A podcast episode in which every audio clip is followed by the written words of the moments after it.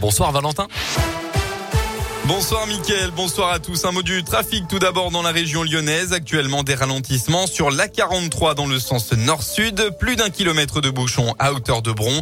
Le trafic se densifie aussi aux deux entrées du tunnel sous Fourvière, mais ça reste encore assez calme. Ailleurs, eh bien, c'est plutôt fluide. À la une de l'actualité, le secteur de la montagne va pouvoir enfin respirer après une saison noire gâchée par la fermeture des remontées mécaniques en raison du Covid. Les skieurs auront cet hiver accès aux pistes moyennant quelques gestes barrières. Le port du masque sera obligatoire dans les télécabines et en extérieur dans les files d'attente et lieux de brassage. Une distanciation sera également imposée dans les files d'attente des remontées avec euh, notamment des contrôles aléatoires.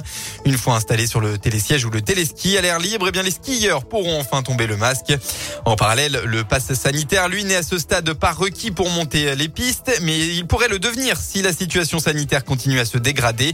L'exécutif a fixé le seuil de déclenchement du pass obligatoire à un taux d'incidence de 200 cas pour 100 000 habitants au niveau national.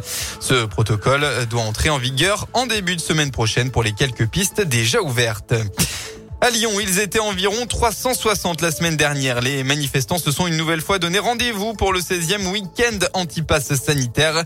Il y avait plusieurs rendez-vous aujourd'hui donc. Place Ambroise Courtois dans le 8e à 14h, place Maréchal Lyoté à 14h30 et enfin euh, tout à l'heure euh, devant l'hôpital Édouard Herriot à 18h. Les syndicats demandent notamment la réintégration des soignants suspendus parce que non vaccinés.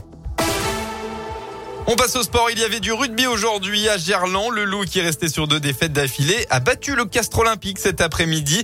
Résultat final 30 à 27.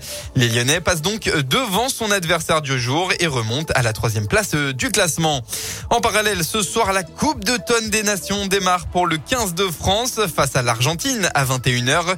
Sur le terrain, on retrouve le pilier du Loup, Francisco Gomez Codella du côté argentin, tandis que Tao Fifenua et Bamba seront sur le banc côté tricolore.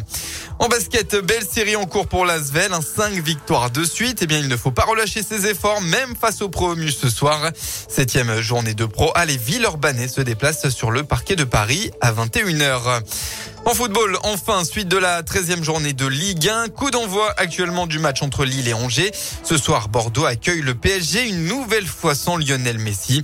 Enfin, demain, en match de clôture, l'OL se déplacera euh, chez l'équipe en forme de ces dernières semaines, le Stade Rennais. Coup d'envoi à 20h45. Voilà pour l'essentiel de l'actualité. On passe maintenant à la météo. Le ciel va s'assombrir ce soir pour laisser place à un temps tout gris demain. En effet, très peu de soleil dans le département pour ce dimanche.